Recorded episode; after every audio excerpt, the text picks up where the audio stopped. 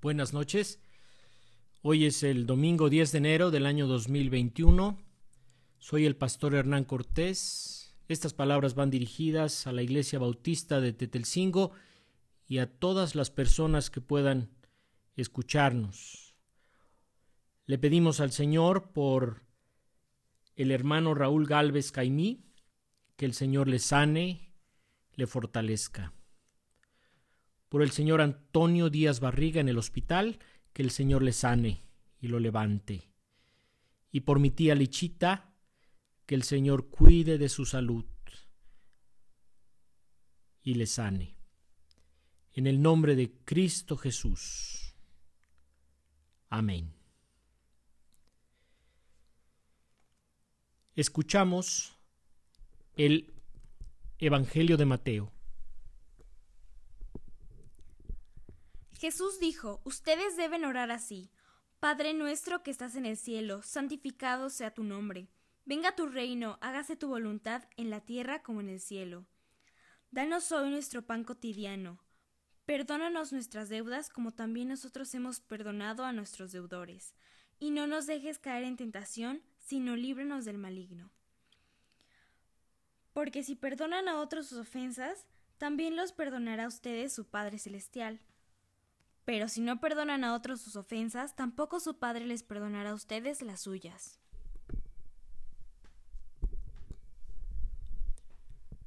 Al comenzar el año, todos tenemos propósitos, planes y deseos. Quisiéramos que nuestros deseos, propósitos y planes se llevaran a cabo. Seguro que uno de nuestros mayores deseos es estar sanos, al transitar el año, tener un empleo con un ingreso suficiente, en fin, esperamos que nuestras necesidades estén cubiertas en este año que inicia. Y ahora les pregunto, ¿desean ustedes que la voluntad de Dios sea hecha? ¿Estamos de acuerdo en que Dios haga su voluntad en nuestra vida? Podemos querer que la voluntad de Dios se haga en la tierra, pero no en nuestra vida. Esa actitud no es la que Dios espera de nosotros. Jesús enseñó a sus discípulos la actitud correcta que hemos de tener delante de Dios. En una oración muy conocida por nosotros, Jesús nos enseña cómo dirigirnos al Padre. Tertuliano dijo que en esta oración se contiene un compendio del Evangelio. En esta oración Jesús nos enseña a relacionarnos con el Padre y con los seres humanos. Son las relaciones más importantes que nosotros estrechamos. Y primero es la relación y las peticiones al Padre, y luego nuestra relación con las personas que nos rodean y la manera de tratarlas. En esas dos dimensiones nos movemos y hay que aprender a hacerlo. Veamos las palabras que Jesús pronunció y que nos instruye a decir. Primero Jesús nos enseña a dirigirnos a Dios como nuestro Padre. En un sentido, Dios es el Padre de todos los seres humanos y todos nosotros somos hermanos. Y Jesús nos enseña a orar a Dios como nuestro Padre, que nos dará cosas buenas cuando le pedimos. En el Evangelio de Mateo capítulo 7 versículo 11. Nuestro Padre, que si bien está en todas partes, ha escogido el cielo por su habitación y la manifestación de la presencia de su gloria mientras que algunos han considerado al cielo como un objeto de adoración, según la Sagrada Escritura, el cielo es el lugar donde Dios habita. Y en cuanto al nombre de Dios, dice Jesús, ha de ser santificado, tratado como un nombre santo, pero no despreciado, sino reverenciado y glorificado. El pueblo de Israel mostró reverencia por el nombre de Jehová, que ya no lo llamó así, sino Señor. Venga tu reino. Y el reino al que se refiere es el reino del Mesías, que el pueblo de Israel esperaba y que Juan el Bautista y Jesús anunciaron que se acercaba. Y que venga el reino indica que el reinado comience, que se introduzca su dominio. Pero en la visión de los profetas, la venida del reino comprende desde su inicio hasta su completo establecimiento. Entonces pedir que el reino venga es solicitar que el dominio de Cristo y su soberanía sobre el mundo triunfen. Hágase tu voluntad en la tierra como en el cielo. La voluntad de Dios corresponde al reino, porque sin el gobierno del Señor no se puede cumplir su voluntad. El comentarista Broadus afirma que hay tres tipos de voluntad de Dios. La voluntad de Dios de propósito que se cumple en el cielo y en la tierra, porque Dios tiene el poder de hacerla cumplir, como la salida del sol cada mañana.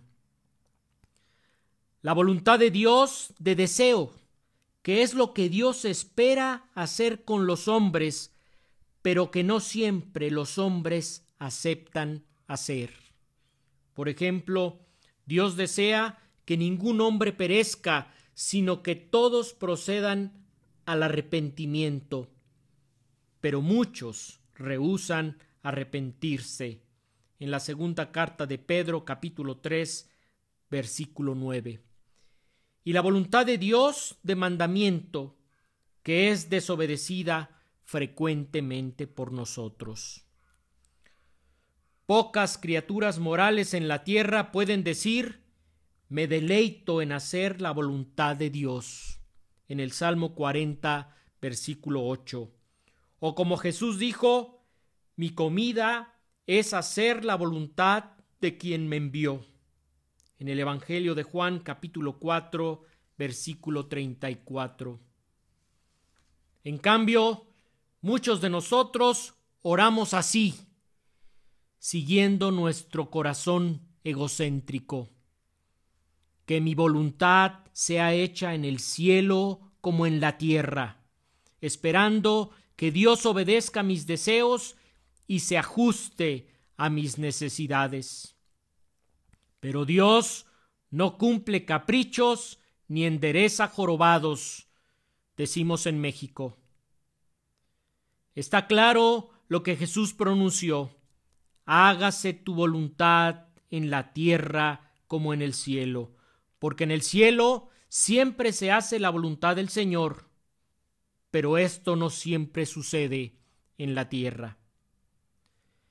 Hay un momento en que el deseo de Jesús entra en conflicto con la voluntad de su Padre. ¿Recuerdan cuando Jesús está próximo a sufrir la muerte en la cruz? Ora a su Padre y le pide, si no es posible evitar que yo beba este trago amargo, hágase tu voluntad. En el Evangelio de Mateo capítulo 26 versículo 42. No es una resignación dolorosa de Jesús, sino que acepta con valentía hacer la voluntad del Padre. No corrió ni se escondió Jesús, sino que marchó con paso firme al sufrimiento, al dolor, y a la muerte que le esperaban. Muchos mexicanos y mexicanas hemos bebido un trago amargo el año que pasó. Pero hemos de tener la valentía para aceptar que la voluntad de Dios sea hecha en nosotros y en nuestra familia. Los cobardes huyen para salvar el pellejo, pero los valientes se quedan y enfrentan el dolor si esa es la voluntad de Dios. Y después de pedirle al Señor que se haga su voluntad, ahora Jesús nos enseña a pedir el pan que necesitamos para subsistir y el perdón que necesitamos para vivir. El pan es necesario para sostener la vida cada día. El pan representa el sustento del cuerpo y la oración no es por la provisión de un año, sino por el pan para comer la mañana siguiente. No hay una necesidad más urgente para el ser humano que el pan diario. Todo lo demás se puede postergar. Al Padre hay que pedirle el pan. Así alimentó el Señor a su pueblo en el desierto, haciendo descender el maná del cielo una vez al día. Y otra petición a Dios, perdónanos nuestras deudas, como también nosotros hemos perdonado a nuestros deudores. La palabra deuda no se refiere a una deuda económica, sino a una ofensa, un pecado y una transgresión, como dice el versículo 14. Sugiere Jesús que nosotros primero hemos perdonado a todos aquellos que nos han ofendido y luego buscamos el perdón del Padre. En el Evangelio de Lucas capítulo 11, versículo 4. ¿Estamos dispuestos a perdonar a todos? Solemos perdonar a algunos y no perdonar a otros. Hace poco una mujer me preguntó, ¿qué se hace cuando uno odia a alguien que le hizo mucho daño? Y le respondí, perdonarle, así como Cristo te perdonó a ti. Si Dios tuvo compasión de nosotros y nos perdonó en Cristo, también nosotros hemos de tener compasión y perdonar como hemos sido perdonados. ¿Recuerdan la anécdota de un rey que quiso hacer cuentas con sus funcionarios? Uno de ellos le debía millones y le rogó que le perdonara la deuda. El rey se compadeció y lo perdonó. Y al salir, aquel funcionario encontró a un compañero que le debía una cantidad menor. Aunque su compañero le rogó, no lo perdonó, sino que lo hizo meter en la cárcel hasta que le pagara la deuda. El rey se enteró de lo sucedido y llamó al funcionario y le dijo Malvado, yo te perdoné toda aquella deuda porque me lo rogaste. Pues tú también debiste tener compasión de tu compañero del mismo modo que yo tuve compasión de ti. Y tanto se enojó el rey que ordenó castigarlo hasta que pagara todo lo que debía. En el Evangelio de Mateo capítulo 18, versículo 23 al 35 y no nos dejes caer en tentación, sino líbranos del maligno. Aquí la petición a Dios, escribió Broadus, no se refiere a inducirnos hacer lo malo, porque Dios ni siente la tentación de hacer lo malo, ni tienta a nadie para que lo haga. En la carta a Santiago capítulo 1 versículo 13, sino que aquí la petición a Dios es que en su divina providencia no nos suelte cuando pasamos por circunstancias que ponen nuestro carácter y nuestros principios a prueba y pueden ser la ocasión para ofenderle a Él. A Job Dios lo colocó en una prueba al quitarle a sus hijos y toda la riqueza que había acumulado, inclusive su salud. La esposa de Job le dijo que maldijera a Dios por la suerte que le había tocado y muriera. Pero Job no cayó en la prueba, no renegó de Dios, no ofendió a Dios, no pecó en una prueba como esa, sino que dijo, si aceptamos los bienes que Dios nos envía, ¿por qué no vamos a aceptar los males? En el libro de Job capítulo 2 versículos 9 y 10. Muchas familias mexicanas han sido puestas a prueba al ver que uno o dos de sus miembros se enfermaron y murieron. Es una circunstancia que Dios les hizo pasar que pone a prueba su carácter y su fe de acuerdo al propósito divino. Y si el Señor les colocó en esta prueba, es para que confíen en Él, que no los dejará, no los dejará sufrir pruebas más duras de lo que pueden soportar. Por el contrario, cuando llegue la prueba, Dios les dará también la manera de salir de ella para que puedan soportarla. En la primera carta a los Corintios capítulo 10 versículo 13. Líbranos del maligno.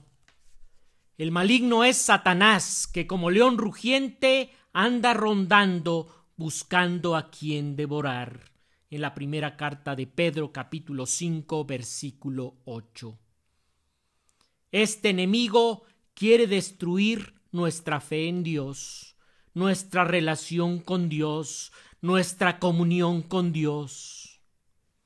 La esposa de Job, discípula de Satanás, le sugirió a su marido maldecir a Dios después de las desgracias que había sufrido. Pero Job no cayó en la trampa, maldiciendo a Dios por su suerte, sino que aceptó la voluntad de Dios, dolorosa sin duda. Pero Job confiaba en la misericordia de Dios que lo rodeaba en todo su sufrimiento. También Job podría haber orado así. Si es la voluntad del Señor que yo sufra de este modo, que así sea, pero no voy a maldecir su nombre. La voluntad de Dios se ha impuesto a muchas familias mexicanas que hoy sufren, pero no es correcto que estemos resentidos con Dios por los dolores tan duros que hemos vivido,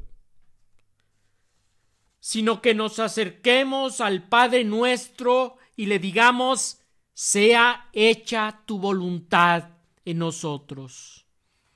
Y le pidamos al Señor que nos libre del maligno que quiere vernos enojados y peleados con Dios. En lugar de ello, reconozcamos que Dios, nuestro Padre, tiene un propósito que por ahora no vemos, pero es para el bien de nosotros en medio de este dolor y sufrimiento que nos ha tocado pasar como país. Escuchamos, haz lo que quieras de mi Señor.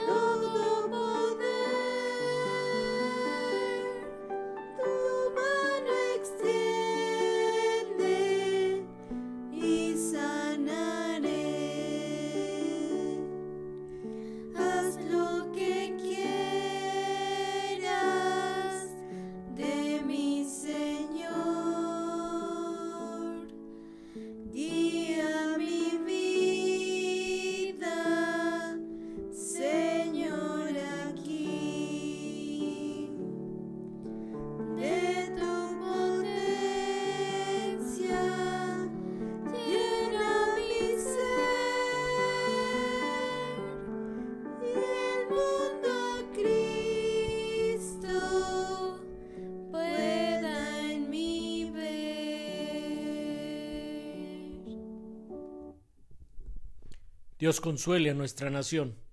Hasta la próxima.